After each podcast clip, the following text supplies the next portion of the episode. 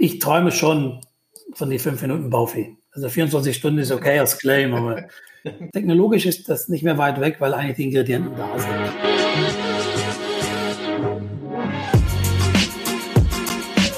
Payment and Banking, der Podcast aus der Mitte der Fin, Tech und Payment Branche. Mit euren Hosts André Bajorath und Kilian Thalhammer. Herzlich willkommen zum Payment und Banking Fintech Podcast. Wir haben Anfang Dezember, es ist Winter. Ich habe heute den ersten Schnee gesehen und ich begrüße aus München. Hallo Kilian. Grüß dich, André. Jetzt schneit es im Norden eher als wie im Süden. Also es ist ja nichts äh, mehr, wie es war. Gell? Scheint irgendwie so zu sein. Wir sind aber nicht alleine, Kilian, sondern wir sind äh, mit jemandem zusammen, den ich jetzt auch schon ein paar Jahre kenne, der auch echt eine, einen spannenden Werdegang hinter sich hat und wo wir beide auch äh, das Unternehmen, jedenfalls Teile des Unternehmens auch kennen, weil wir dort mal investiert haben. Das schon mal vorweg. Wir haben zu Gast Thomas Peters. Hallo Thomas. Grüß dich, André. Grüß dich, Kilian. Der erste Eindruck zählt, auch bei Ihren Kunden. Deshalb hat die Solaris Bank Bankident entwickelt. Das schnelle, sichere und komplett digitale KYC-Verfahren. Keine Warteschleifen, keine Öffnungszeiten. Einfach identifizieren via Bankkonto. Ein skalierbares Onboarding, das Ihre Conversion Rate deutlich steigert. Alles unter Einhaltung des GWG. Erfahren Sie mehr unter www.solarisbank.de. Thomas, wir kennen uns aus deiner, aus deiner Zeit bei der ING. Was hieß sie dann noch? ING DIBA? Jetzt heißt sie, glaube ich, nur noch ING Deutschland, ne? Ja, genau, genau. Ja, die in 2002 bin ich angefangen bei der damaligen DIBA, Allgemeine Deutsche Direktbank. Und, Allgemeine Deutsche Direktbank, ja? Ja, ja. Schöner Name. Ja, genau, genau. Weil das, das Wort DIBA ging nicht ganz gut äh, mit dem Wettbewerb. Also Direktbank alleine hat nicht funktioniert, deswegen hat man es Allgemeine Deutsche Direktbank genannt. Ähm, okay. Das war 2002, da waren 600 Mitarbeiter. Ähm, ich glaube, ich habe so eine Personalnummer gehabt, 500 noch was. Und ja, wenn ich dann in 2020 eigentlich jetzt gegangen bin, nachdem ich ja noch ein paar Stationen gemacht habe, waren es dann 5000 Mitarbeiter. und der Gewinn war 10 Millionen in meinem ersten Jahr. In meinem ersten Jahr. Und äh, wenn ich gegangen bin, war es, glaube ich, 1,3 Milliarden. Also waren also unglaubliche Wachstumsstory. Meistens wird so gesagt, so Hockeystick, das ist ein Fintech-like, aber ich glaube, mhm. das, war, das war auch ein ordentlicher Hockeystick. Also hat echt Spaß gemacht. Damals also gab es noch kein Jahre. Fintech. Ja. genau. Thomas, 18, 18 Jahre ING, ja? Oder 18 Jahre ING-Gruppe? Äh, ING wir wollen aber heute nicht mit dir über die ING reden, sondern über deine neue Firma Baufi24. Aber zuvor wäre echt ganz nett, wenn du uns mal einen kurzen, kurzen Abriss gibst. Also du, du warst bei der ING, hast du gerade schon gesagt. Wir haben uns damals kennengelernt, weil du Strategie gemacht hast bei der ING, ne? Ja, ähm, das war meine letzte Station bei der ING in Frankfurt. Ja, ich, also ich bin in, in Deutschland angekommen äh, für ein Projekt bei der ING. Ich bin in Amsterdam angefangen, aber ich habe mal äh, Deutsch gelernt in Konstanz das hört man immer noch, glaube ich. Das, das, das Belgisch-Flämisch-Niederländische kommt noch immer durch, vermutlich. Und dann äh, bin ich ähm, bei, bei der BHF Bank gelandet. Interessant. Und äh, die ist dann, die war früher ING, aber das war für ein Projekt und das war ein Innovationsprojekt, das ich gemacht habe. Und so bin ich bei DIBA gelandet. Die bei DIBA, die hat, das war eine Bank voller Chancen. Das, ist, das war super jung, Durchschnittsalter boah, Ende 20, also sehr, sehr jung. Und irgendwie war das, das Interessante daran zum Beispiel, es gab keine Berater. Damit meine ich nicht Kundeberater, aber so McKinsey ist diese Welt oder alle Respekt. Aber es war ganz interessant. Also jeder hat eigentlich die Sachen selbst gemacht. Ja, und das fand ich ganz interessant. Und dann, äh, wir hatten erst die Fusion mit der Entrium. Das war so ziemlich früh in der, aus Nürnberg. Und dann hatten wir dadurch den Standort Nürnberg. Ach, da ist das die Tech-Kompetenz auch immer noch sozusagen. Absolut, oder? absolut, absolut. Die IT von Nürnberg und das Wertpapier-Thema war sehr, sehr gut in Nürnberg. Und wir hatten kurz vorher die Bank Girotel aus Hannover ähm, äh, übernommen. Und deswegen hatten wir sozusagen einen guten Callcenter, weil Girotel war eine Callcenter-Bank. Äh, das war eine Sparkassen, Sparkassentochter, ne? Ja, genau. Und dann, ähm, hat die ING in 2002, glaube ich, dann die letzte Hälfte von der BFG von der Gewerkschaft übernommen, von der Allgemeine Deutsche Direktbank. Und wie gesagt, das Setup war damit diese Fusion mit Entrium echt gut, also stark wachsend und jedes Jahr kamen endlos viele Kunden an dieses Extrakonto hinzu. Und für mich das erste Learning da war, egal wie gut du bist, und ich glaube, in vielen Banken gibt es sehr viele gute Leute, aber wenn die Firma nicht stark wächst, limitiert das deine eigenen Chancen. Ja, und für mich, also ich glaube, ohne es zu wissen damals, weil ich hatte ja aber Berufsanfänger, lief das unglaublich schnell und dann war die Fusion da und dann gab das neun Teilprojekte und zwei dürfte ich schon managen, was mit 27 oder 26 komisch war. Und dann war das fertig und dann äh, müssen wir vorstellen, dann, dann kam ich zu einem Projekt, wie das ging damals. Wir reden über 2003 oder 4. Sagt jemand, äh, der Personalleiter, ja, der Leiter Baufinanzierung hat mir gesagt, wir sollen 60 Menschen einstellen und das sollen Leute so Sparkasse sein, weil die braucht eine Bankausbildung für Baufinanzierung logischerweise. Aber wir haben in Callcenter gesehen, dass das auch anders geht. Kannst du mal schauen gehen? Und dann habe ich mir eine Woche neben Menschen gesetzt, übers Wochenende einen Foliensatz gebaut und am Montag präsentiert am Personal, am Dienstag eine Bereichsleiter, am Mittwoch im Vorstand und am Donnerstag wurde ich Projektleiter von das Projekt Optimo. So, Reengineering der Baufinanzierung. Das hört sich eher an wie Fintech Speed als wie Bank Speed. Ja, dann haben wir das Team gebaut und ähm, losgelegt. Dann hat man ein Kernteam von vier, fünf Leuten. Dann kriegte ich zwei Berater hinzu, weil die wussten, wie man Konzepten schreibt. Und äh, ja, dann wird das Projekt in drei Jahren komplett umgesetzt. Budget, ich glaube so 10, 11 Millionen Euro. Und damit wurde die erste Baufinanzierungsfabrik Deutschlands gebaut wo sowohl die BaFin sagte super und die Vermittler auch sagte super. Und die bisher immer noch die, die schnellste und komplett digitalste Baufinanzierung ist. Aber damals ging das flott. Das war so mein erstes Fintech-Gefühl. Hast du deine Liebe zur Baufinanzierung kennengelernt? Ich fand das dann irgendwie toll. Ja. Das hat mir, mir ähm, ähm, Spaß gemacht. Das ist irgendwie gut gelaufen und dann war das Projekt toll und noch dann ein paar Seitenprojekte dran. Ja, dann wurde ich ziemlich schnell gefragt, ob ich dann das Projektmanagement leiten möchte von der Bank. Und dann ging das dahin und nach ein paar Jahren Projektmanagement kriegte ich dann die Anfrage aus Italien, weil der Bernd Geilen damals noch bei DIBA war und dann CEO wurde von Italien, ob ich da nicht das Wertpapiergeschäft aufbauen will. Also ich weiß auch nicht, wo man das hergeholt hat, aber das kam dann irgendwie so. Und ähm, ja, dann bin ich dahin, aber das war volle Finanzkrise. Das war, uh, das war äh, echt schlimm, weil da waren nur Long-Only-Fonds und da waren, die Menschen haben alle natürlich viel Geld verloren. Und das ist so eine Sparbank, sehr traditionelle Produkte. Aber ich war dann vier Jahre in Italien, zwei Jahre Vertrieb. Da wurde die Bank von Produkt geschnitten nach Funktion und dann würde ich danach ähm, CEO von äh, der Bank in Italien, ING direkt in Italien. Ja, und dann war, waren vier Jahre vorbei und dann hat ING Wholesale Banking übernommen, die Firmenkundenbank.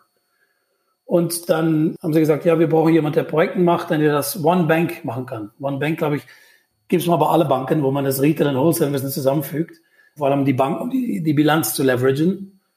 Und da hatte ich das Glück, da fünf Jahre zu arbeiten und auch da nochmal ein Hockeystick. Nachdem bei Baufi, also nur um so ein Gefühl zu geben, das ging von 500 Millionen im Jahr Volumen nach 12 Milliarden in drei Jahren. Also seitdem ist die war echt ein großer Produzent. Und das Wholesale Banking Volumen ging von eine Milliarde im Jahr auf fünf Jahre nach 25 Milliarden äh, Krediten. Und, die, und der Profit von 25 Millionen im Jahr nach 350 Millionen im Jahr. Also ich hatte das Glück, wirklich so ein paar Mal an Hockeysticks beteiligt zu sein und äh, wirklich tolle Teams. Und also was ich da bei DIBA vor allem gelernt habe, waren schon, also zwei Sachen, die es immer einfach gemacht haben, waren, also die, die Mannschaft hat echt gutes Know-how und die Entscheidungen wurden durch die Menschen selbst getroffen, durch die Führungskräfte, was nicht in aller Firmen und Banken so ist. Also man hat da volle Verantwortung und also die Kultur war auch sehr auf Vertrauen basiert, wenig Ellbogenkultur. Und das, das Zweite, und da wird auch sehr geachtet auf dieses Great Place to Work, also wie ist man miteinander. Und das war echt wertvoll. Und das Zweite war die, die Einfachkeit, Simplicity. Versuch es immer simpel zu machen. Ja. Der DIBA-Strategie war bekanntlicherweise auf einem Bierdeckel geschrieben. Und alle Finance-Diskussionen gingen auch quasi back of the envelope. Und nicht, weil man unfähig war, den Rest zu machen. Danach wurde der Rest schon gemacht, das ist ja notwendig. Aber erst müssen die großen Linien, die Richtung stimmen. Ja, und das war eigentlich immer die Stärke, fand ich, sodass die, die Richtung sehr klar war für alle, wo wir hinwollen. Und das war echt hilfreich. Und dann, wenn ich dann Wholesale war, vielleicht noch zum Abrundung, habe ich dann die letzten drei Jahre von den fünf auch noch Leiter Strategie war ich für Roland Bucker dann noch in der DIBA. Da habe ich mich vor allem gekümmert, logischerweise um Strategie, Integration mit Wholesale Banking und Retail und das Thema Fintechs. Und so kamen wir ab und zu in Kontakt, André, miteinander. Story klingt, die, die würde eins zu eins zu einer Neobank jetzt passen. Ja? Namen ersetzen, selbe Story, finde ich ganz interessant, obwohl schon, was weiß ich, 16, 17 Jahre her. Ja? Ja, äh, ist ganz lustig. Wir, äh, letzte Woche hat sich jemand von ING direkt verabschiedet, der, C, der jahrelang, 30, 40 Jahre Karriere gemacht hat in, in ING und dann die Gruppe von ING direkt international verabschiedet. Sehr freudiger Mann und ähm, hat gesagt, wir waren agil, ohne es zu wissen. Aus Versehen. Ne? Das, ich, ich, glaube, da gibt es zwei Beispiele mindestens in Deutschland. Ne? Die ING und die DKB, glaube ich, genauso. Ne? Die ist, glaube ich, auch genauso agil gewesen. Also ich habe da mit, mit einigen Leuten in der, in, der, in der DKB ein paar Mal drüber gesprochen, wie die damals entstanden sind. Das war ja wirklich auch irgendwie eher durch Zufall. Und dann war es, glaube ich, einfach echt ein gutes Team-Matching, was da zusammengekommen ist. Aber anderes Thema. Aber sag mal, und dann, dann warst du 18 Jahre in der ING und du hast gerade Roland auch, auch erwähnt der mit, mit dir auch da war. Und dann bist du aber zu einer, zu einer Tochter. Ist es, ist es eine hundertprozentige Tochter von der, von der ING? Von der ING-Gruppe, ja, also weil das ist an Holland angehängt. Also es ist eine Schwester von der DIBA. Das ist dann die Interhyp.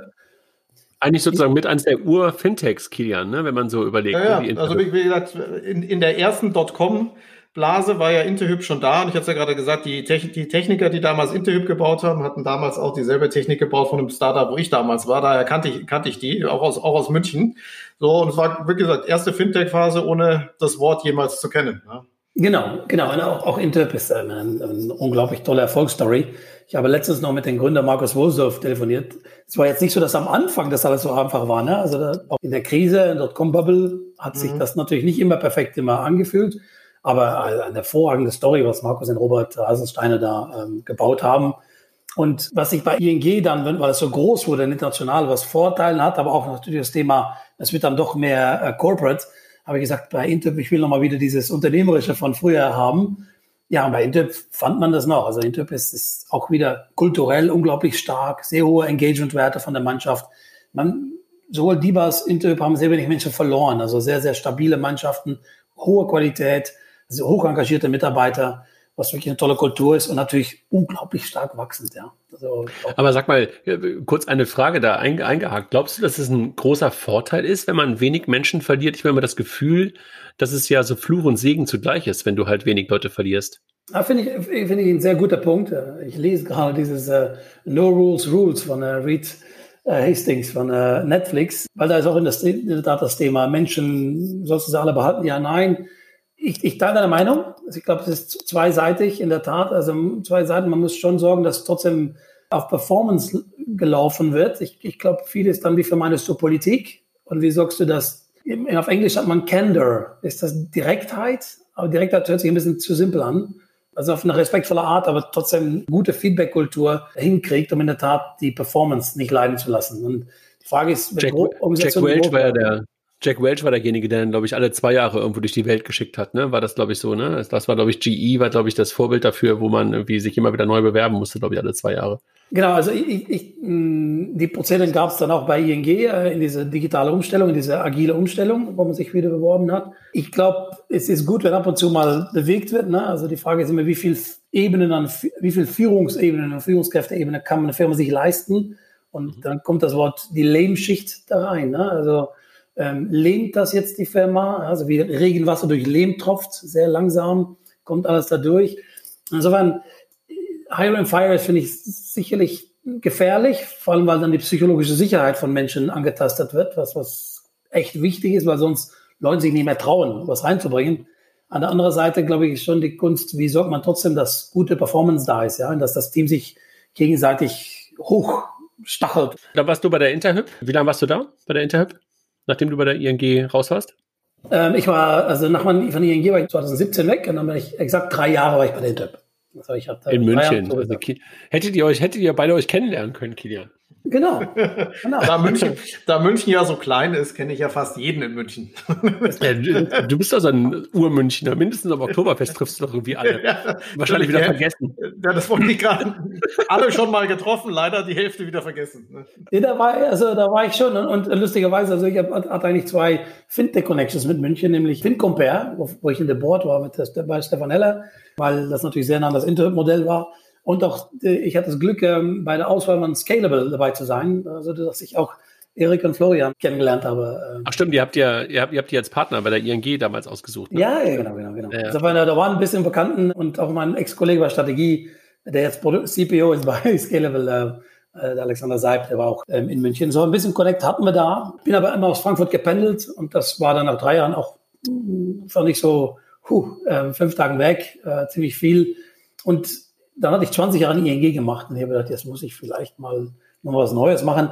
Und auch Interview ist natürlich dann groß. Haben über 1500 Mitarbeiter und, und sehr erfolgreich. Eine tolle Geschichte. Auch da dürfte ich nochmal das Volumen ja, fast auch verdoppeln. Das war eine wieder auch tolle Zeit, aber hatte ich so was, jetzt will ich mal selber noch was anpacken und ähm, so bin ich dann bei Baufi24 gelandet. Okay. Kilian, wir kennen Baufi24, habe ich ja gerade schon mal kurz gesagt, ne? aus dem Fintech-Investment, ne? Klar, und damit eigentlich, damit eigentlich indirekt, also über LoanLink eigentlich, ja. Ja, genau. Ja, ihr wollt das ja nicht zu uns. was, was, was, was macht ihr, Thomas? Was, was macht ihr bei, bei Baufi24? Was ist das? Ja, Baufi24 ist seit Jahren, gibt es seit 2006, also 14 Jahre. Ja. Das hört sich jetzt nicht an wie Fintech, aber Baufi24 hat eigentlich davon 13 Jahre äh, grundsätzlich nur Lead-Generierung gemacht. Nur hört sich simpel an, aber war sehr erfolgreich, hat sehr viele Leads generiert für Baufinanzierungsvermittler und war auch zum Beispiel Nummer eins im, im Thema SEO für Baufinanzierung, was gegen den großen Namen Dr. Klein oder Intrip eigentlich ein Wunder ist. Ja. Meine Kollegin, der Stefan Schaffenort, ist echt ein, ein, Genie in diesem Bereich und ich dürfte viele gute Menschen in diesem Bereich kennenlernen. Und Michael ein sehr guter Vertriebler und die haben echt eine tolle Maschine gebaut da.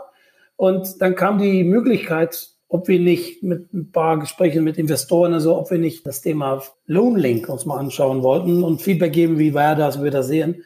Das war, habe ich gesagt, guck, eigentlich musst du die zwei zusammenfügen. Weil, also was ist Loanlink? Äh, Loanlink hat vor allem, ist vor allem ein Softwareanbieter von, der heißt Finlink. Deswegen ist wichtig, das Produkt heißt Finlink. Und das ist ein Vermittler-CRM. Und Vermittler-CRM, also nennen wir es mal als das Salesforce für Vermittler.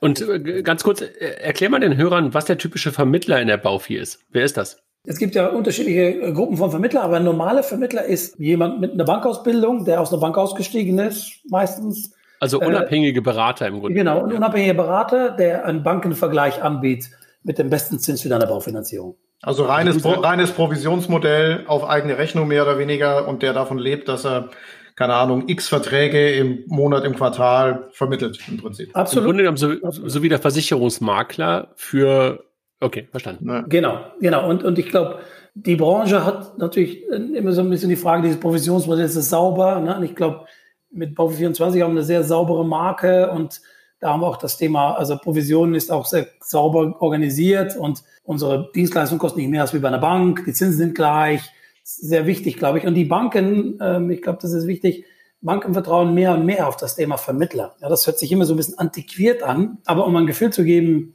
in Holland oder in die UK ist 75 Prozent des Marktes läuft über Vermittler für Baufinanzierungen. Und in Deutschland 25 Prozent des Marktes. Das ist, Nun, Rest macht die Bank direkt einfach. Genau. Und was, was ihr wisst natürlich als, als, als Neubanker sozusagen, ist das die Filialen, ist das die Filialen äh, äh, von Banken natürlich jetzt massiv schließen, dass in Ländern wie Holland und England diese Filialschließungswelle schon gelaufen ist. Ja, das heißt, ja, der Trend geht dann sozusagen auch von der 25 Prozent für Vermittler Richtung Hälfte oder 75 Prozent. Ähm, und für die Banken ist eine Vermittlerprovision, ist eine Vermittlerprovision günstiger als Filialen das zu betreiben. Und der Drive ist natürlich von den Vermittlern, die arbeiten für diese Provision, ist natürlich echt höher. Ja, insofern ist das ein, ein, ein Modell, das sehr viel natürliches Wachstum in sich hat, weil sozusagen die, die, die Kunden ihre natürliche Anlaufstelle nicht mehr haben. Immer ein Ort, die Filiale von, von der Bank, Sparkasse Volksbank, äh, Coba Deutsch, also wo ich hin konnte. Und das wird eigentlich ersetzt oder vielleicht sogar durch den Ex-Filialleiter, der sagt, okay, ich mache jetzt was anderes und ich habe diesen Kundenstamm und die vertrauen mich alle. Sehr viele Berater kommen in der Tat aus diesem Bereich, ja. Wie wichtig ist denn dieses Produkt Baufinanzierung jetzt auch für, für, für so eine Bank? Ja? Also auch im Sinne von, von Cash. Also meine, meine Annahme wäre, dass es durchaus eine hohe Relevanz hat, vor allem weil die normalen Produkte, also die Commodity-Produkte ja mehr oder weniger nichts mehr abwerfen. Ist ja so eine Baufinanzierung durchaus relevant oder ist die Annahme falsch? Also wenn man anschaut als Bank, okay, man hat keine Zinsen auf Spargeld, wie kann ich es jetzt anlegen? Warte also, mal, Corona ist einmal genannt heute, kostet 5 Euro jedes Mal. Nein. okay. Finde ich, äh, äh, find ich einverstanden. Bin ich einverstanden. Vielleicht, vielleicht kurz das Info. Also ich nutze Corona nicht als Ausrede, weil wir, wir, wir, hatten das Glück, wir hatten das Glück ernsthaft, dass diesen Markt gut läuft und wir dieses Jahr verdoppeln. Also ich habe keine Ausreden mit Corona, keine. Wir haben Glück gehabt, ne? das ist, glaube ich, immer wichtig, dass man das äh, weiß. Aber als Bank, also es gibt keine Zinsen, unabhängig von äh, Viren in der Welt. Also es gibt keine Zinsen, das heißt, wie lege ich das an? Margen auf Spargeld gibt's nicht, dann gibt's Kredite. Dann ist die Frage, sicherlich dann in Krisenzeiten, Unternehmen, hm, unglaublich das mache. KMUs ist dann die höchste Risikogruppe, also eher nicht. Das wird dann lieber mit KfW gemacht. Ratenkredite, naja, wenn die Leute arbeitslos werden, dann sind das unbesicherte Kredite. Das heißt, dass dann logischerweise die Baufinanzierung übrig bleibt für die Bilanz. Dann gibt es noch Wertpapier und Provisionen, das ist klar, aber für die Bilanz heißt es, dass dann Baufinanzierung das, das sicherste Geschäft ist. Insofern, die Banken haben echt Lust auf Baufinanzierung und weil die Besicherung da ist, und die Pfandbriefe in Deutschland auch unglaublich gut gepreist sind, gibt es noch eine Marge für die Banken. Und deswegen ist das notwendige, also ist das für viele Banken ein Hauptertragsbringer. Ja, und damit natürlich auch, also ich versuche den Bogen zum, zum Vermittler zu, zu spannen. Ich glaube, damit ist natürlich auch Vermittler attraktiv, weil Vermittler gegebenenfalls auch breiter in den Markt reingehen, als wie das eine Filiale tut. Ne? Der Vermittler sagt, egal wo ich den Niet herkriege, ich hole ihn mir halt. Ja? Ob jetzt online, direkt, Netzwerk, egal. Davon lebt er. Während eine Filiale ja doch immer bis zum gewissen Grad limitiert ist. Das heißt, ein, genau. ein Produkt, wo Marge ist, äh, das noch gut für die Bilanz ist, plus ich erweitere eigentlich das Sales-Spektrum, also wie dass ich es reduziere. Genau, und was, was spannend ist, und das ist glaube ich, wichtig für diesen Sektor, und ich, ich glaube, nach, nach 17 Jahren DIBA, äh, Strategie auch gemacht bei DIBA, glaubt man mir, dass ich digitales Geschäft mag. Mhm. Aber für Baufinanzierung ist es ernsthaft so, dass die Menschen mit jemand sprechen wollen. Also die Anzahl Menschen, die digital, die digitale Baufi machen wollen, gibt es nicht. Es gab so Tests, die ich in meiner Vergangenheit gesehen habe, ne, die wir mal gemacht haben. So Menschen, die zehn Immobilien hatten und sagen, ich kann das hier und ich mache Finanzen, ich kenne mich aus. Und dann füllen die alles aus und dann sagen sie, jetzt hier klicken, dann zahlen sie 1200 im Monat. Ne? Und dann sagt er, nö. Und dann fragen wir, wieso nicht? Ja, da muss noch mal jemand drüber schauen. also, also ich glaube, wir sind noch nicht so weit, dass dieses Thema, weil es doch eine große Summe ist für viele Jahre, wollen Menschen noch mal eine, dem Minimum drüber schaut, denn das sind dann die erfahrensten, die können das telefonisch und viele Menschen brauchen noch mal eine Bestätigung von den Berater, dass das gut ist, was sie da machen für ihr Leben, dass der Preis absolut in Ordnung ist, dass es normale Belastung ist. Zum Beispiel ein Thema, was wir bei Intel gut getestet hatten damals, war Tilgung. Die meisten Kunden wissen nicht, was Tilgung ist. Ja? Und dann, dann ja, alle, alle, also, weil sie keine Erfahrung haben mit Baufinanzierung. Das ist nicht bös gemeint. Mhm. Und dann fragen, fragt der Berater dem Kunden, wie viel wollen Sie tilgen? Und dann guckt der Berater zurück und sagt, was würden Sie machen? Ja, das ist die übliche Frage. Und dann fragt man eigentlich, was ist die sozial erwünschte Tilgung? Eher, ne? Und von Amazon kennen wir alle, wenn Sie das Buch nehmen, dann haben Kunden wie Sie das, die Bücher auch gelesen. Ja? Also in ihrer Situation tilgen die Menschen halt so. Und dann wollen Leute nie die Outliers nehmen. So ganz links und ganz rechts ist schwierig, ne? Mhm. Aber so der Mittelblock zwischen zwei und drei Prozent. Und das bestätigt nochmal, was der Berater auch schon gesagt hat. Also solche Sachen merkt man, das ist wichtig. Und man in Finanzen ist es schon so, dass manche Menschen schon es gut finden, wenn jemand anders mit die Verantwortung nimmt für diese Entscheidung. Ja. Und ich sage immer, äh, diese Tech, ob es jetzt Swipen ist oder mit Fingerprint bezahlt oder mit Face ID, das ist wie äh, so eine Bezahlung machen. Das ist convenient, wenn ich das mit Fingerprint mache. Aber ich glaube, Convenience ist bei Baufinanzierung, ab wenn man das Wort vollstreckbare Grundschuldbestellungsurkunde hört, dann ist, Conven dann, ist, dann ist Convenience, ein anderer macht's für mich. total, total. Sag mal, Thomas, wenn du davon sprichst, was ihr da tut und dass ihr mit Beratern, Vermittlern zusammenarbeitet, aber irgendwo auch Banken im Spiel sind. Du hast gerade gesagt, dein äh, Mitgründer dort oder der, der Gründer von Baufi24 ist ein SEO-Gott. War der der Dienstleister für die ganzen Vermittler? Hat der sozusagen Suchmaschinenoptimierung, Suchmaschinenmarketing für die ganzen Vermittler gemacht? Nee, hat er dann selbst gemacht. Äh, nee, der kommt aus dem Vertrieb und hat dann das selbst, angef selbst angefangen zu bauen und hat einen IT-Background auch und hat das selbst gebaut. Und zwei Jahre nachher, was man dann geändert hat, ist, dann haben wir eigene Franchise aufgebaut. Und weil was wir merken, ist natürlich, dass eine Brand, eine Wiedererkennung schon relevant ist fürs Vertrauen und Menschen, Finanzen ist Vertrauen. Und was man merkt, ist, dass viele trauen sich nicht ganz alleine, diese kalte Akquise von Kunden zu machen. Aber wenn wir sagen, guck, wir haben eine Leadmaschine, wir liefern dir Leads zu, und du kriegst sie auf dein Postleitzahlgebiet, weil Kilian, du hast vorhin gesagt, die Regionen sind schon relevant, das ist schon so. Und mhm. was wir auch gelernt haben, ist, wenn der Region zu groß wird, also ein Kunde ist bereit, 20, 20 Kilometer mit dem Auto zu fahren zur Geschäftsstelle, aber jetzt nicht 50. Ja, also dann weiß man, okay, man kann so Kreise, Kreise malen, wo man Geschäftsstellen braucht. Wenn man weiter weg wohnt, fällt die Konvertierung ab. Deswegen ist es sehr wichtig, das in der Nähe zu haben. Wenn wir sagen, wir haben Leads und wir können die auf deine Postleitzahl steuern und dann dir zuweisen, so kriegt man dann Vermittler in ein Franchise-System, wo die sagen, ich will ein bisschen die Sicherheit, dass ich sicher die Leads habe und äh, dafür gebe ich vielleicht ein bisschen von meiner Provision ab, aber dann habe ich meine Lebensgrundlage ist klar und darauf kann ich dann mal weiter einen Vertrieb aufbauen. Und es funktioniert hervorragend gut. Momentan haben wir fast 60 Filialen und äh, das ist mehr als eine Verdoppelung von, im Vergleich mit letzten Jahr.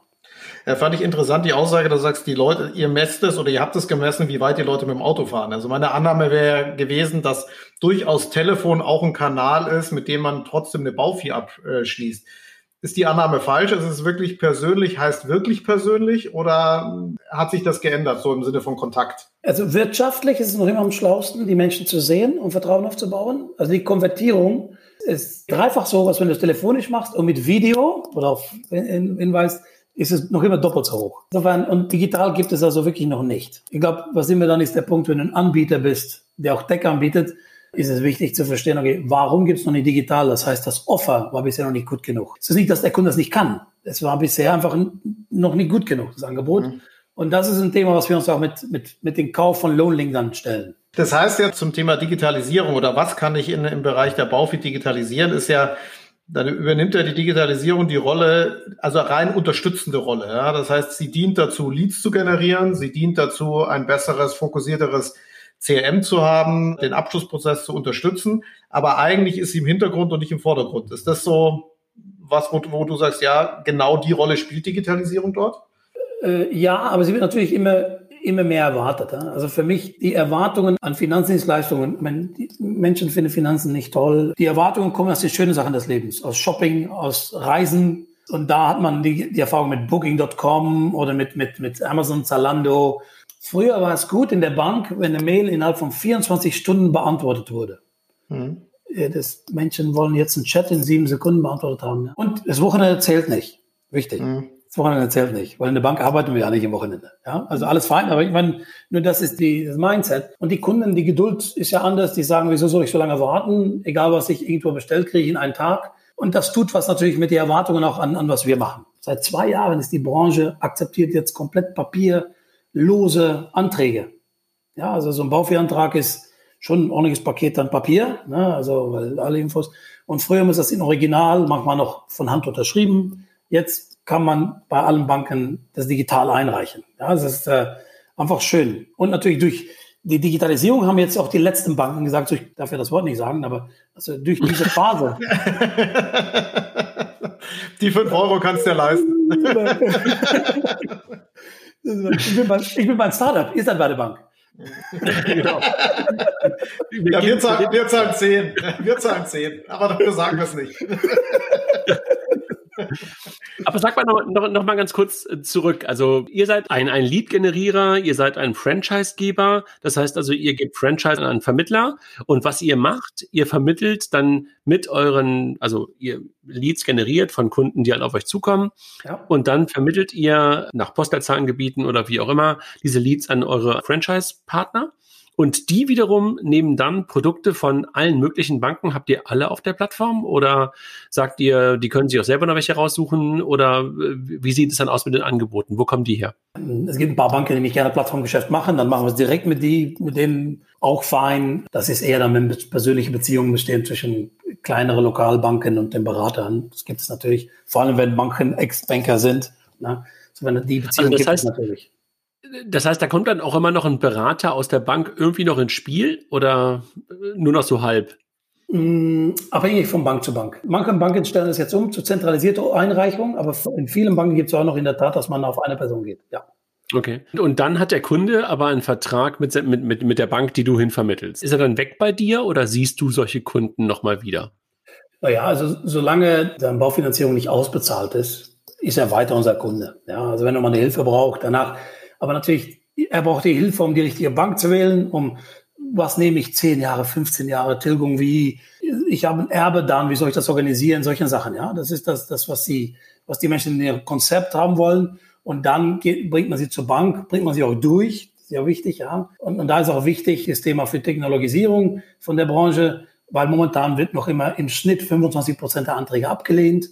Und kein Mensch will ein Rot. Die Bank nicht, weil das ist ja Arbeit für nichts. Der, der Vermittler auch nicht, weil das Vertrauen verloren und der Kunde noch weniger, ja.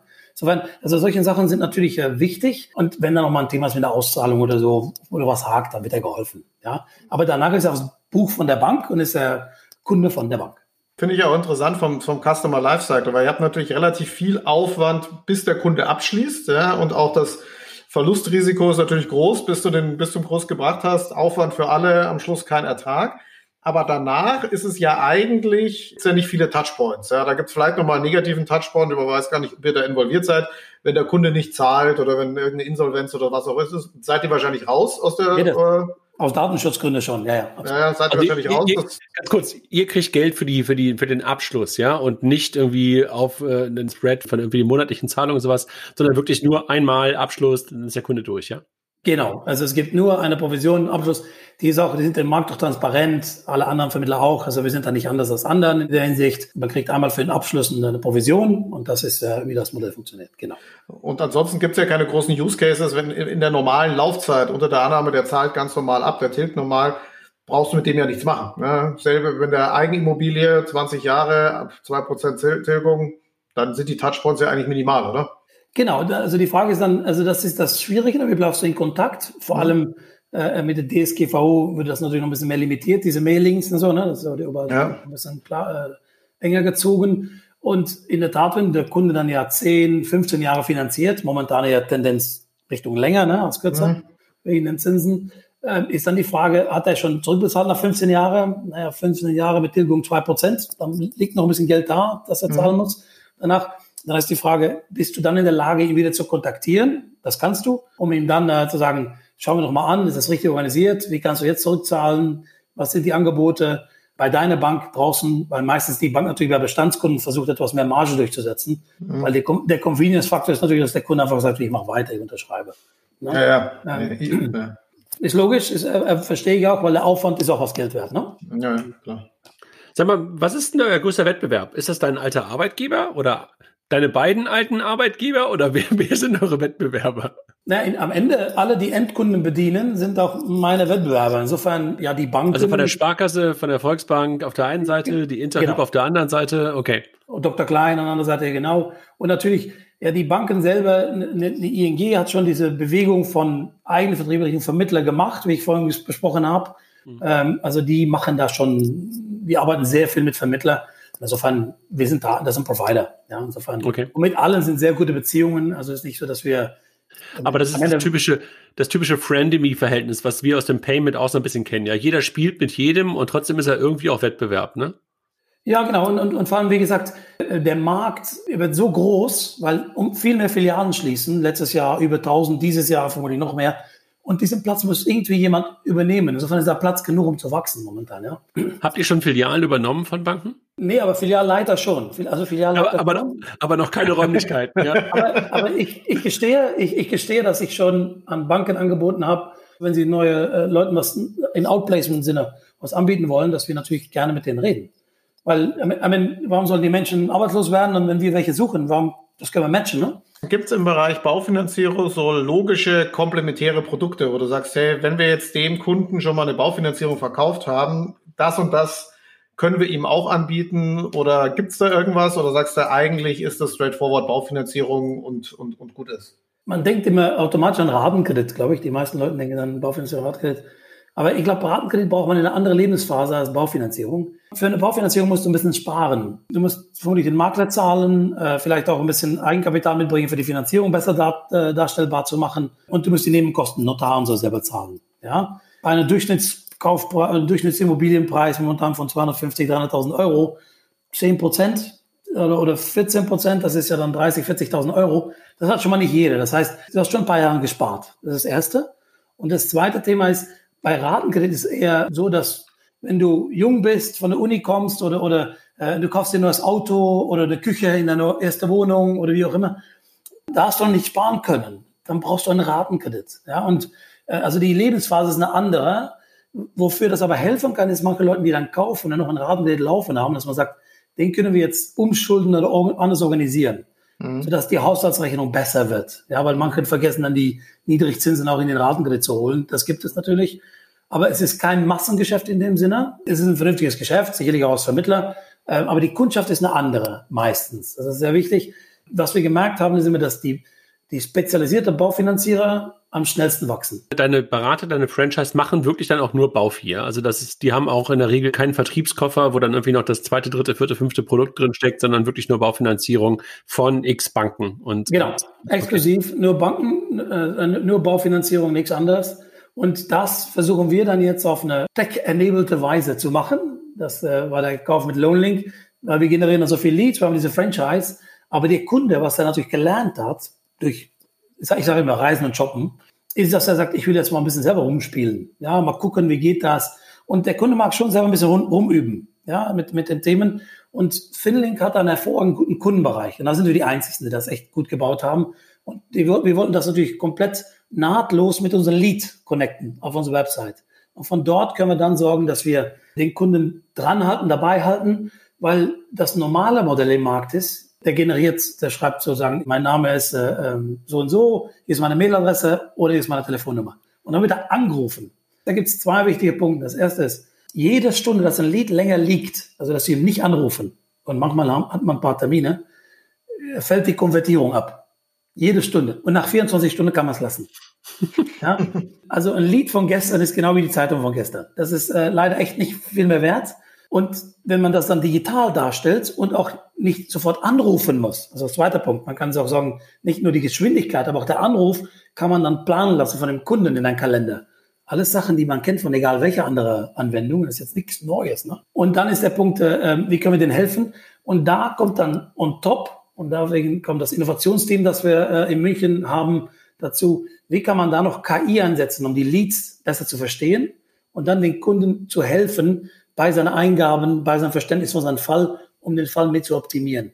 Um, um den Kunden zu begleiten und die Human Load, das war nicht positiv, also dass der Berater sofort da sein muss, ein bisschen runterzubringen. Ihr habt, glaube ich, 24 Stunden Zusage oder auf, Zusage auf der Webseite stehen. Macht ihr auch so etwas wie eine Risikoprüfung? Also fragt ihr vom Kunden eine ganze Menge Dinge digital ab und, und sammelt Daten und gibt sie sofort an die Bank weiter? Also könnt ihr die Prozesse auch ein Stück weit verbessern, auch in Richtung Bank?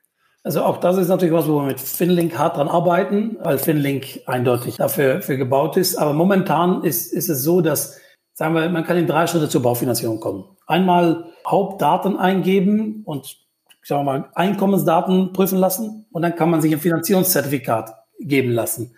Das sorgt dafür, dass der Makler, der sagt, du hast 24 Stunden mir zuzusagen, weil der Druck kommt nicht von, von uns, der kommt von den Makler. Der, der Kunde, der macht keine Baufi, weil er es schön findet. Der will das Haus. Der will das Haus. das, ist, das ist ja wie, dass keiner bezahlen möchte. Jeder will ja nur das, was er kauft, was er kauft. Genau, genau. genau. Also in, so, in dem Sinne sind wir auch schnell vergessen. Ne? Also, weil man das Haus liebt, das ist das Emotionale. Und ich glaube, das ist wichtig zu verstehen, dass wir, wir sind nur da drin, um, um das zu ermöglichen. Und diese Finanzierungszertifikate, die sind immer sofort da, 24 Stunden. Und wenn dann alle Unterlagen komplett sind, weil die müssen wir dann einsammeln, das ist unser Job, convenience-mäßig zu helfen, und da können wir eine Bank bringen und da kann man mit dem Banker auch telefonieren und sagen, der muss jetzt mal schnell, weil sonst kriegen wir den Fall nicht durch. Die meisten Banken brauchen fünf bis zehn Tage für eine Kreditgenehmigung. Die Dauer einer Kreditgenehmigung, und das weiß ich aus meiner DIBA-Zeit, weil ich ja diese Bauviehfabrik da gebaut habe, ist 30 bis 40 Minuten. Damals. Also Kilian und ich haben beide gerade ganz, ganz äh, souverän genickt und für uns klingt fünf bis zehn Tage jetzt so als Banker total normal. Das ist ja super schnell. das war für mich jetzt keine Frage. Ja? genau, ich, ich, ich habe schon mal gehört, auch von äh, in Banken ist ja die größte Entscheidung äh, des Menschen, dann kann er doch äh, da auch ein paar Tage darauf warten. Das kann ich in dem Sinne verstehen. Das Thema ist aber natürlich, das denkst du mal von einer anderen Richtung, jeder will die besten Kunden sofort haben. Also wenn man das sofort ermöglicht, digital. Und Ratenkredit geht digital, richtig? Also das, das gibt es jetzt, ja. das hat die DKB gerade ausgerollt, das gibt es gerade. Äh, insofern haben mehrere Banken. Und es hört sich ein bisschen despektierlich an, aber prinzipiell ist eine Baufinanzierung ein Ratenkredit mit einem Objekt dran, ja, mit einem mhm. Haus dran. Und die Ratenkreditprozess, diese Bonitätsprüfung gibt es digital. Die Einwertung von Häusern, da gibt es drei große Provider in Deutschland für und die machen das auch digital. Jetzt, wenn man eins plus eins macht, dann. Wo ist die Zeit geblieben, meinst du, ja? Aber sag mal, ähm, glaubst du, dass Banken, die das in der Zukunft in dieser Geschwindigkeit, die du gerade beschrieben hast, also von mir aus dann irgendwie nicht in fünf bis sechs Tagen, sondern irgendwie äh, vielleicht wirklich in fünf bis sechs Stunden oder auch drei Stunden oder in zwei Stunden, die das hinbekommen, dass die einen richtigen Wettbewerbsvorteil haben, dass die mehr Kreditfinanzierung machen können? Glaubst du, dass Speed dort eine Rolle spielt? Also ich habe mit mehreren Banker, auch Risikoleitern gesprochen. Alle sind eindeutig die Meinung, dass wenn man die besten 20, 25 Prozent der Fälle automatisch genehmigen würde, würde man die best besseren Kunden bekommen und das bessere Kreditbuch haben und weniger Provision zahlen müssen. Und warum macht das heute keiner? Dann müssen wir den Podcast schnell beenden und uns direkt selber machen. Also, das ist natürlich ein Thema, wo man dann, dann versucht, dran mit anzusetzen. Ja, ich glaube, viele Banken äh, haben natürlich erstmal das Thema Regulatorik auf der Platte. Dann ist die Frage, wie kann man das gut aufsetzen? Und ich glaube, man muss sich da schrittweise ranrobben. Da gibt es mehrere Stufen, wie man da rankommt. Und ich glaube, dann Step by Step kommt man darin. Ja? Also muss man heute noch von Sachbearbeitung sprechen oder reden wir über Datenvalidierung. Ja, also ich glaube, viele kleine Schritten kommen dahin. Und äh, die Frage ist, ist es wichtig, erstmal automatisch zu genehmigen oder zu vermeiden, dass man Fälle ablehnt? Mhm. Ja? Also die Frage ist, wo geht man als Erster ran? Und die Banken bewegen sich alle, die machen natürlich auch alle Digitalprojekte, das ist ja klar. Ich glaube, das ist, ähm, so, ich sehe nicht Unwille, Unwille äh, sehe ich nicht. Aber in der Tat sind natürlich ja größere Prozessen auch Angst, Vorsichtsmaßnahmen, weil es natürlich ein sehr großes Kreditbuch auch ist. Und ich glaube, das wird schon irgendwann sich bewegen und es wird ein, zwei Pioniere brauchen. Und dann gehe ich davon aus, dass wie in alle Sektoren dass dann der Rest Schritt für Schritt mitzieht. Aber ich finde schon, habt ihr eine Idee, welche Windows-Version ihr hattet in 2005? Ich hatte da gar kein Windows mehr. aber, aber, aber, ich hatte noch Windows 98 wahrscheinlich. 2005.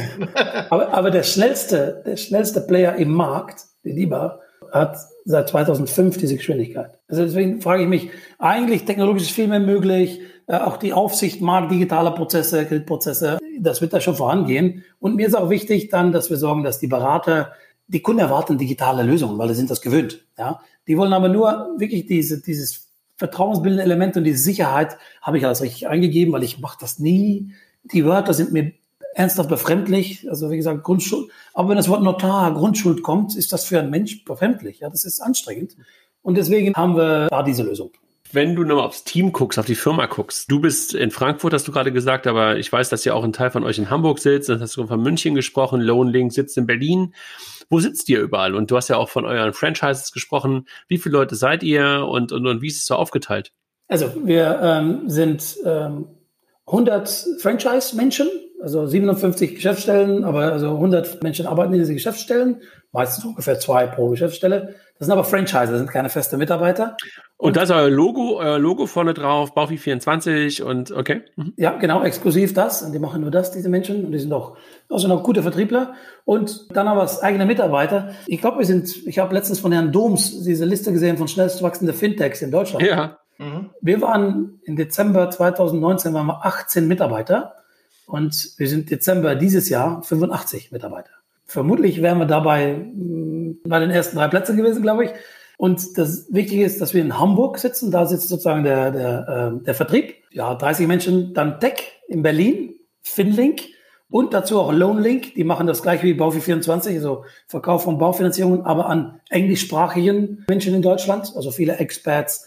Das ist ein dick komplizierter, weil nicht alle Banken gut mit, mit, mit dem Englisch hantieren können und auch nicht alle gerne bestimmte Länder finanzieren Steuerkomplexitäten, USA zum Beispiel, das ist nicht immer so einfach. Insofern, das macht Loanlink. Sitzt in Berlin, das sind, glaube ich, jetzt ungefähr ja, acht Menschen, glaube ich, eine kleine Gruppe. Und dann Finlink Tech, das sind 30. Und dann noch der Vertrieb dazu, fünf, sechs, sechs Menschen. Und dann haben wir noch in München acht Menschen, die in München das Thema KI und Analytics äh, und Innovation für uns vorantreiben. Also das heißt, die Mehrheit der Firma ist Tech und das wird logischerweise noch viel mehr werden obwohl die Franchises mitgezählt sind, ne? Ist ja schon beeindruckend. Also das ja, nee, Franchise ist on top. Ja, Tech ist okay. 45 Menschen von 85 und dann das Thema äh, Franchise Nummer 100. Ja, die wachsen natürlich sehr schnell vor sich hin. Aber das Ziel ist natürlich an den festen Mitarbeiter, das Thema Tech. Ja, okay. Und äh, deine Hauptaufgabe ist, äh, Franchise zu finden oder deine Hauptaufgabe ist, äh, Technik zu führen oder Kooperation mit Banken zu finden? Also die, die ganze Tech für die gesamte Firma macht der Gernot, der Gründer von Loanlink. Und der Vertrieb von Tech macht Bashar. Also die waren zwei Gründer in Berlin. Und das ganze Franchise-Geschäft, B2C, ähm, nennen wir es immer, äh, macht der Michael Lorenz, einer von den zwei Gründern in Hamburg. Und dann der Stefan Schafner macht, organisiert das ganze Thema Leads und die Webseite von Power24. Und ich mache das Thema Innovation, KI und die Stabsfunktionen. Und was ich gelernt habe als vernünftiger Unternehmer beteiligter Unternehmer ist das Thema Funding. Es ist mir nie so aufgefallen, wenn man mit Fintechs agiert hat, aber die Zeit, die Gründer oder, oder CEOs von Startups äh, investieren in, in, in Funding-Runden und in Gespräche mit, mit Investoren ist erheblich. Man sagt ja als Gründer irgendwie immer, nach dem Funding ist vor dem Funding. Also das, du bist ja in einem dauerhaften Zustand. Investor Relation nennt man das, glaube ich, nachher. Kilian kennt das, ich kenne das. Fast eine Hauptaufgabe. Also damit kannst du schon wirklich so 50 Prozent deiner Zeit kannst du schon ähm, und äh, kurz vorm Funding auch wahrscheinlich 80 bis 120 Prozent deiner Zeit nur mit diesem Thema verbringen. Ne? Also es ist schon irgendwie ja, challenging. Ich glaube, ja, in der Tat. Das Wichtige ist eigentlich, dass man, dass die Mannschaft maximal auf den Zahlen laufen kann. Wie gesagt, wir sind bei, bei Finlink, haben wir uns verfünffacht dieses Jahr in User, bei äh, Baufe24 verdoppelt. Das ist schon mal schwierig zu erreichen, weil wir schon auf einer vernünftigen Größe sind, auch um das zu machen. Das heißt, die, die sollen sich darauf fokussieren. Und mein Ziel ist dann, die, die, die Mannschaft in Ruhe das machen zu lassen. Und ich mache dann die, die Zentralthemen Finanzen, für Funding relevant PR, auch immer ein bisschen connected Operations, auch die operativen Themen, so dass wir, sagen wir mal, ähm, die Standards auch machen, die wir brauchen. Das ist äh, meine Aufgabe. Ich finde sehr lehrreich. Und ich muss ehrlich sagen, ähm, großen Respekt für alle Gründer. Ich war echt in, in schönen Jobs in der Vergangenheit und ich hatte sehr viel Glück und sehr viele sehr tolle Chefs. Aber diesen Druck, dieses Funding zu finden und zu sorgen, dass das eine gute Bewertung ist und dass dadurch auch die Firma wachsen kann, dass man den Traum, den man kommuniziert, auch leben kann. Das ist schon was Besonderes und das ist nicht jeden Tag entspannend. Ich, ich kann nur verweisen auf die Story, die ich gehört habe von dem Blackstone-Gründer. Schwarzmann, der hat gesagt, ich war bei Lehman mit meinem Kollege, wir haben zu zweit gegründet, wir waren die Top-Direktoren dort und wir haben unsere 480 besten Kunden angeschrieben, um zu investieren in unseren Fonds und wir haben 30 Zusagen bekommen. Ja? Es ist nicht so, dass man auf jeden VC passt oder auf jeden Investor passt. Das ist lehrreich. Ja, das, das tut was. Das ist äh, sicherlich spannend, ja. Das hat ja auch ein bisschen parallel zur Baufinanzierung. Ja. Man hat einmal, man, man, hat einmal investiert man viel, viel Zeit und die Investoren, die hat man dann eine Zeit lang. Ja. Also genau. bloß, bloß baut man dann sofort das nächste Haus und braucht dann die nächste Finanzierung. In dem Kontext habe ich so zwei, zwei Sachen gelernt. Ein sehr guter Freund sagte mal zu, irgendwann zu mir, wenn du fünf Absagen kassiert hast, dann meint er immer so, du brauchst nur einen. Das ist schon mal eine wichtige Aussage, das muss man sich auch mal vor Augen führen. Ja, was du auch gerade sagst, das ist ja so ein bisschen wirklich wie ein Zusammenkommen und nicht jeder passt zu einem. Und das zweite, Kilian, das hattest du ja kürzlich mit Simon, der halt sagte, er will halt auch diese Leute kennenlernen, weil wenn er mit jemandem jetzt die nächsten sechs bis sieben Jahre in einer WhatsApp-Gruppe ist und sich dauerhaft äh, schreibt und irgendwie immer mit ihm im Austausch ist, hat er keinen Bock, A, einen Arschloch auf der anderen Seite zu haben und äh, B, oder schlimmer noch, jemanden, den er gar nicht kennt. Ja, das ist irgendwie echt eine Katastrophe. Also insofern kann ich gut nachvollziehen. Also beide Seiten. Und klar, wenn man das noch nie mitgemacht hat, dann unterschätzt man, glaube ich, auch ein Stück weit, ähm, was das irgendwie auch für einen Stress und für, und, und für einen Druck auf einen ausübt. Ne? Ja, also es ist echt, weil man, ich glaube, jeder, jeder Unternehmer hat ein großes Verantwortungsgefühl für seine Mannschaft, ja. Und das will man auch gerecht werden und dann muss man liefern. Und das ist ein, ja.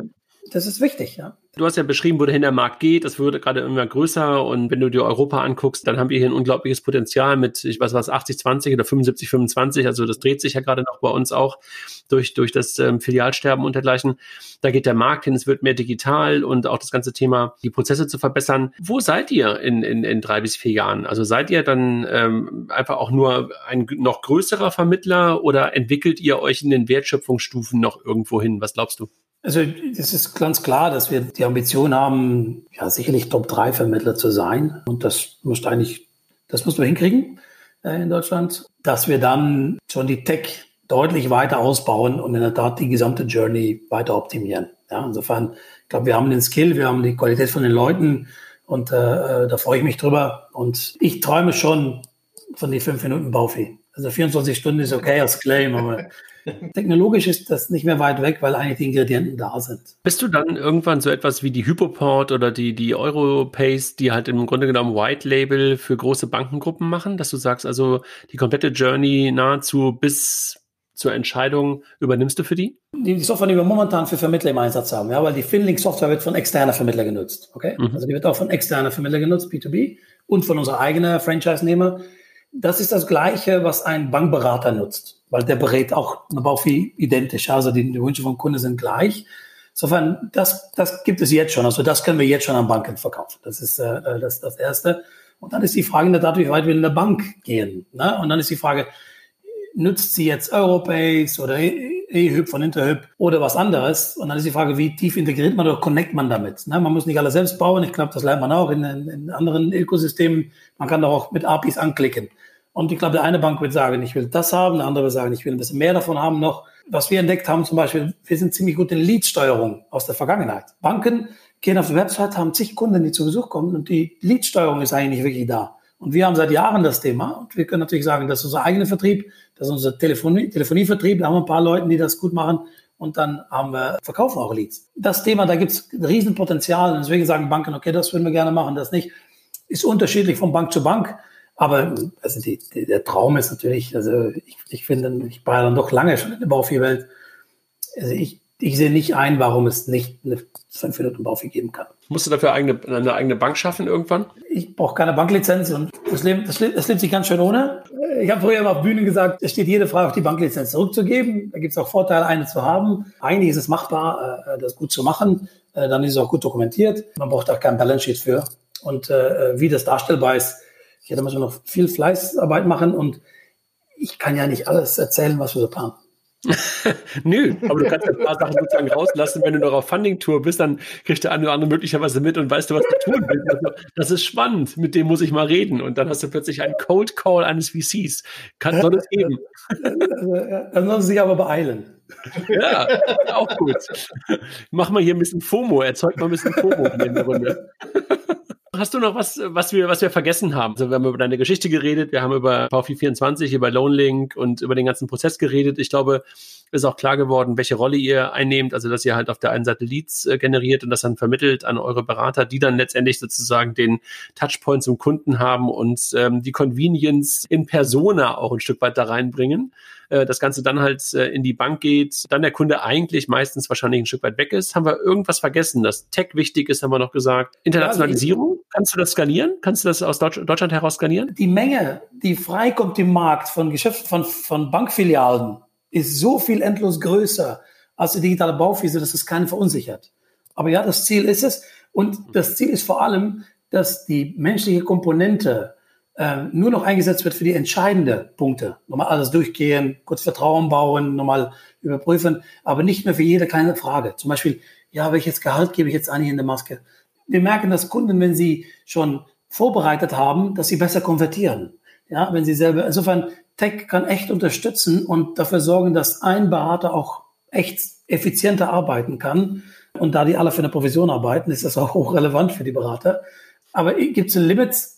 Ja. Und die Frage ist dann, wie viel kriegt man komplett digital? Wenn es irgendwann mal zehn Prozent ist, aber der Markt wird wachsen um ein Vielfaches. Und damit ist das dann, also wenn wir es an der Menschenseite nicht merken. Und ich würde mich freuen, wenn mich morgen 100 Berater anrufen und sagen, ich würde gerne bei euch ein Franchise starten, dann sage ich, komm her ja, Machen die jetzt erstmal auf eigene Rechnung, ja? Genau. Ja, in schöne Städte kann man, äh, glaube kann man da gut, ist sehr auskömmlich. Für mich ein sehr schönes Geschäft. Und ich glaube, was mir immer wichtig war, und ich glaube, ähm, andere, ich kenne ja auch schon länger, da die nicht anders ist, dass man sich abends in den Spiegel gucken kann und sagen kann, ich mache was Ehrliches, was Faires und Korrektes und ich tue was Gutes für Menschen an einem ehrlichen Preis und nicht buche, weil so will ich nicht sein. Das habe ich über die Jahre in meiner Vergangenheit auch nie gemacht. Das fand ich immer so schön an, an der DIBA. Und äh, das will ich natürlich auch so weiter sein. So ein schönes Schlusswort. Thomas, viel, viel, vielen Dank. Und äh, Kilian, ich glaube, wir hatten das Thema Bauvieh noch nie im Podcast, ne? Und so bei knapp 300 Folgen wurde ja, es mal also ich Zeit. Ich kann mich auf jeden Fall auch nicht dran erinnern und es wurde auf jeden Fall mal Zeit, auf jeden Fall nicht oft genug. dann, dann, dann, freue ich mich, dass ich äh, bei den ersten Danke. Vielen, vielen Dank. danke, danke, dir, danke euch. Danke euch. Ciao. Ciao.